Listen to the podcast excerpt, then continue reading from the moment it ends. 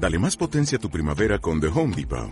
Obtén una potencia similar a la de la gasolina para podar, recortar y soplar con el sistema OnePlus de 18 voltios de Ryobi desde solo 89 dólares. Potencia para podar un tercio de un acre con una carga. Potencia para recortar el césped que dura hasta dos horas. Y fuerza de soplado de 110 millas por hora. Todo con una batería intercambiable. Llévate el sistema inalámbrico OnePlus de 18 voltios de Ryobi. Solo en The Home Depot. Haces más. Logras más. El Señor esté con ustedes. Lectura del Santo Evangelio según San Juan.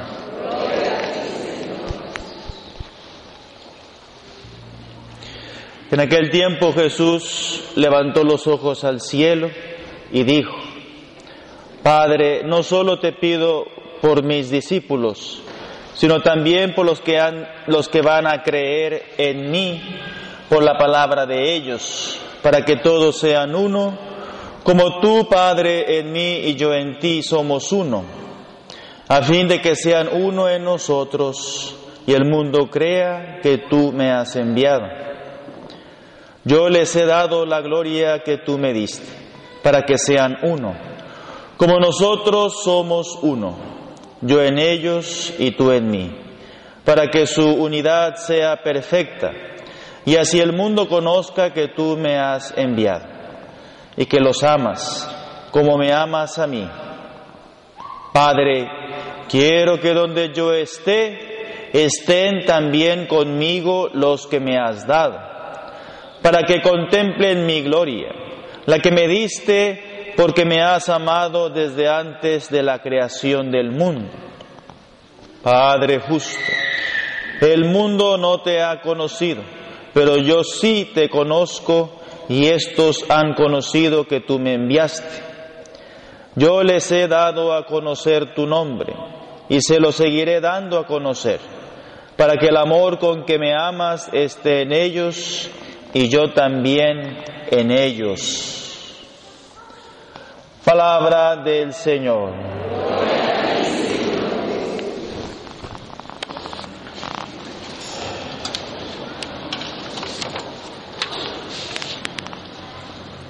Muy buenos días.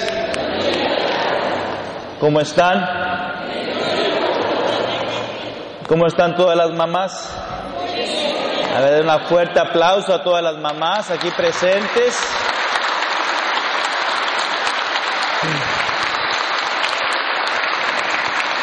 En este su día, ¿eh? de todas las mamacitas, ¿verdad? Para que carguen bien las baterías, ¿verdad? ¿Eh? Carguen bien de gasolina y comida y tanta cosa buena, ¿verdad? Tengan los motores bien cargaditos para que sigan luchando, sigan cumpliendo esa misión tan hermosa ¿eh? de ser madre, de ser mujer, de ser esposa, ¿verdad? Y así ellas puedan fajarse bien, fajarse bien y seguir luchando, luchando por tener siempre en sus vidas el amor de Dios, el amor de Cristo. Amén. Y hoy la, liturgia, la palabra de Dios, es un poco triste, pero pues nos habla de despedidas. Las tres lecturas son despedidas. El Evangelio, Jesús en la última cena, está en el, el discurso de despedida, Juan capítulo 17. Está ahí ya eh, antes de ir a Getsemaní, a morir en la cruz. La segunda lectura, el libro del Apocalipsis, el último libro de la Biblia, el último capítulo de la Biblia, ¿eh? y los hechos de los apóstoles, la muerte de Esteban. ¿eh? Entonces vemos puro final, puro final. ¿Qué significa esto? Pues que al final de nuestra vida un día vamos a morir, ¿verdad? Es el, sentido, la despedida, la muerte, de que un día tenemos que darle cuentas a Dios de mi vida. Pero para esto quiero hablar del Evangelio y qué hermoso el Señor levanta los ojos al cielo, ¿verdad? Levanta la mirada, levanta los ojos, alza las manos y se pone a orar, a rezar con sus discípulos ahí en la última cena. Levantando los ojos al cielo, oró diciendo, Padre Santo. ¿Eh? Qué hermoso Jesús. Habla con su Padre. Dios es Padre. Dios es benigno, Dios es bueno, Dios me ama, Dios es Padre. Yo soy hijo, yo soy hija de Dios. ¿Y qué pide Jesús en ese discurso de la última cena? La unidad. La unidad. No solo por ellos ruego, sino también por los que crean en mí por la palabra de ellos, es decir, todos ustedes aquí presentes. Ya en ese momento el Señor está pidiendo por ti, está orando por ti, para que le eches ganas, para que perseveres. Ya el Señor está pensando en ti en ese momento. ¿Y qué pide Jesús? Que todos sean uno que todos sean uno, la unidad. Y usted mamá, usted mujer, tiene que luchar por esa unidad en tu familia, en tu hogar, en los hijos que Dios te dio. Buscar la unidad, la comunión. Y es lo que necesitamos en nuestras vidas, la comunión, la unión, la unidad de corazones. Te pido por ellos, para que todos sean uno, como tú, Padre, en mí y yo en ti. La relación de Jesús con el Padre siempre es filial, es comunión, es unión. Y también nosotros, hermanos, tenemos que vivir esta unidad como tú, Padre, en mí y yo en ti, que ellos también lo sean en nosotros, y así el mundo crea que tú me has enviado. Por esta unidad, por este amor que vivamos, el mundo va a creer. El mundo va a creer. Si hay amor, si hay unidad en nuestras vidas. Y lo vuelve a repetir el Señor, para que sean uno como nosotros somos uno, yo en ellos y tú en mí. Y lo vuelve a remachar, para que sean completamente uno.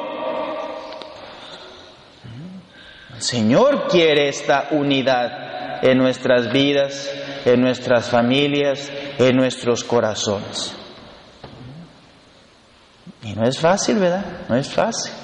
Luego llega la suegra, luego llega la nuera, luego llega la hija, luego llega ahí tantas divisiones. Ay, que dijeron de mí esto, que dijeron de mí el otro. Y empieza la familia, empieza ahí a crear la división, las peleas, los gritos. Entonces tú, mujer, tú, mamá, necesitas estar bien cimentada en esta unidad, en esta comunión, en esta vida familiar, defender tu hogar, defender tus hijos y no hacer que se desparramen todos, se vaya cada uno por su lado. Cuando están niños, tan chiquitos, está la familia bien unida en un puño. Así debe ser siempre. No más crecen, se hacen jóvenes, adultos, y ya cada uno se va por su lado y si te miro no te conozco. ¿Por qué? ¿Por qué esa división?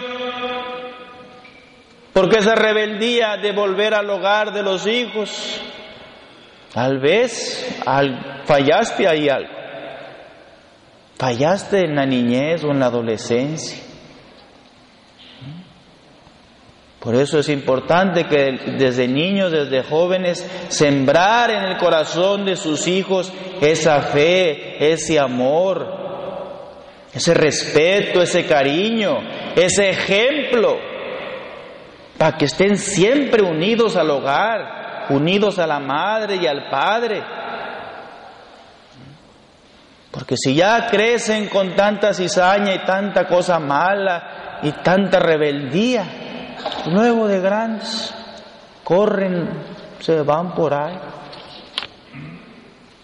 Por eso Jesús pide ahí en la última cena la unidad para toda la iglesia, la unidad para todos los hombres, que sean completamente uno también nosotros tenemos que estar bien unidos al corazón de Cristo, unidos al amor de Cristo, fuertes, sólidos, cimentados en el corazón de Cristo. No separarme, no dividirme, sino estar en comunión con Cristo. Es lo que pide Jesús, Padre Santo. Padre bueno, Padre justo, este es mi deseo. La unidad, la comunión, la perseverancia. En un segundo apartado, la segunda lectura, vemos también como Juan, el evangelista, escucha una voz que le decía, mira, llego enseguida y traigo conmigo mi salario para pagar a cada uno según sus obras. Y son palabras duras, hermanos. Son palabras duras.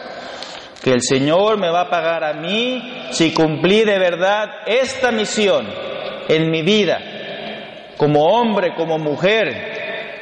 ¿Cuáles son mis obras? ¿Qué obras tengo yo hoy para ofrecerle a mi Dios? Llego enseguida.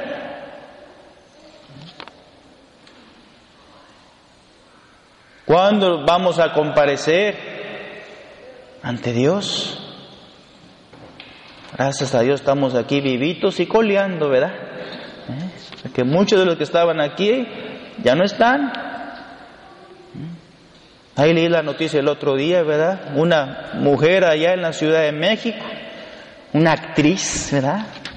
23 años, nuevecita. Se subió al motorino, a la moto a pasear. No llevaba casco. Pues ya saben lo que pasó. Nos atropellaron y se murió. Nuevecita, 23 años, guapa la mujer. Ahí quedó ya, puro hueso. Bueno, no sabemos cuándo el Señor nos va a llamar. Ahí está la ciudad de Canadá también. Vieron las noticias. ¿Eh? Alberta, allá en Canadá, para arriba, en el centro del país.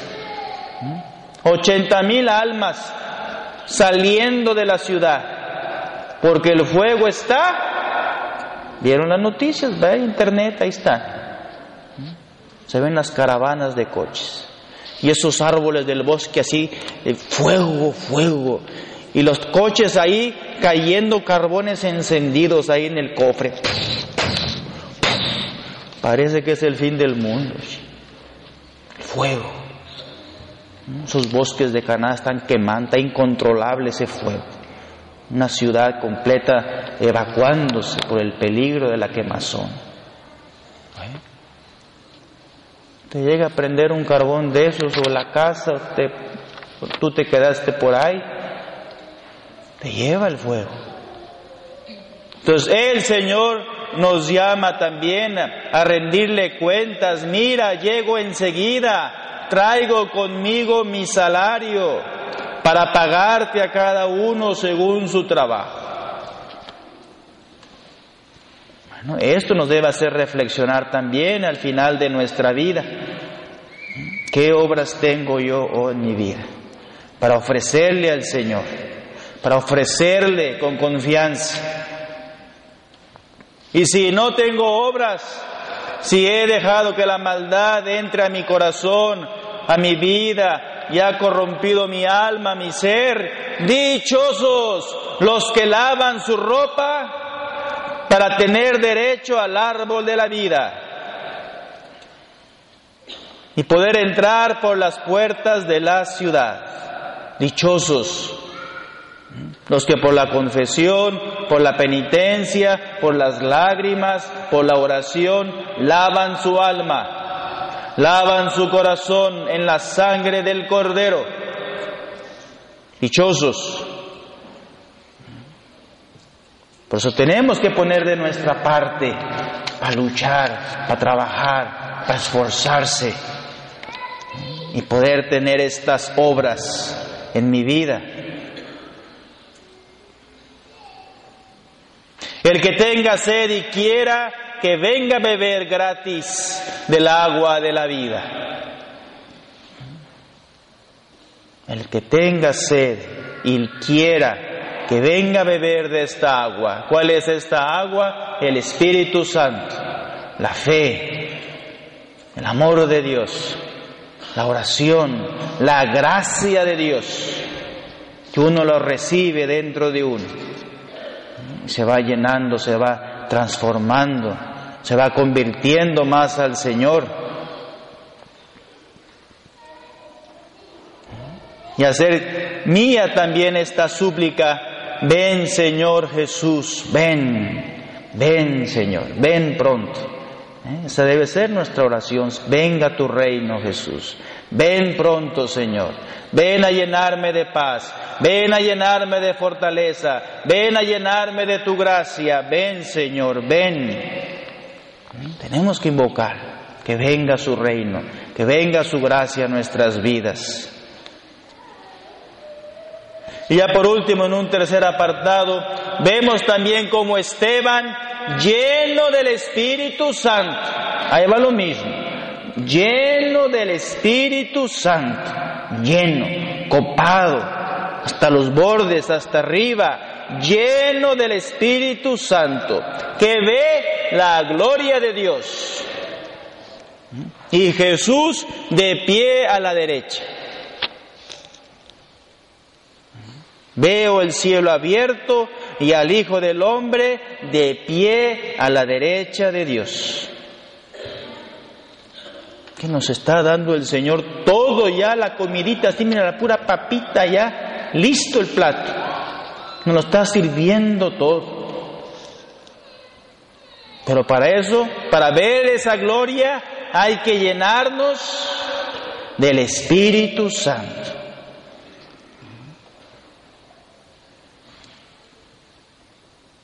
Y ese es el fin de nuestra vida, hermanos. Ser santos, estar en comunión con Dios, estar en unión con Dios, tener obras de santidad, obras de fidelidad, de entrega, de amor. Y así podernos llenar del Espíritu Santo, llenarnos cada día, llenar nuestras vidas de esta santidad. Y claro, como los enemigos estaban celosos, agarraron piedras, ¿verdad? Grandotas y dale duro. A pedrear. Y llegó el fin de su vida, diciendo que, Señor Jesús, recibe mi espíritu. Lo mismo que dijo nuestro Maestro, Padre, en tus manos encomiendo mi espíritu. Dios quiera que también al final de nuestra vida, cuando el Señor nos llame a juicio, a darle cuentas, podamos también decirle, Señor, gracias. Mira, gracias. Me diste cinco hijos, me diste ocho hijos, me diste doce hijos. Gracias, mi Dios, por la vida que me has dado. Gracias por las bendiciones que me has dado en mi vida. Mira qué grande familia me has dado. ¿Eh? Podamos también encomendar nuestro espíritu, nuestra alma. ¿eh? Tener gratitud a Dios y así poderle ofrecer también esta vida, esta alma que Él me ha dado y así poder reinar con Él vivir con Él en la gloria, en la gloria eterna en los cielos. Amén.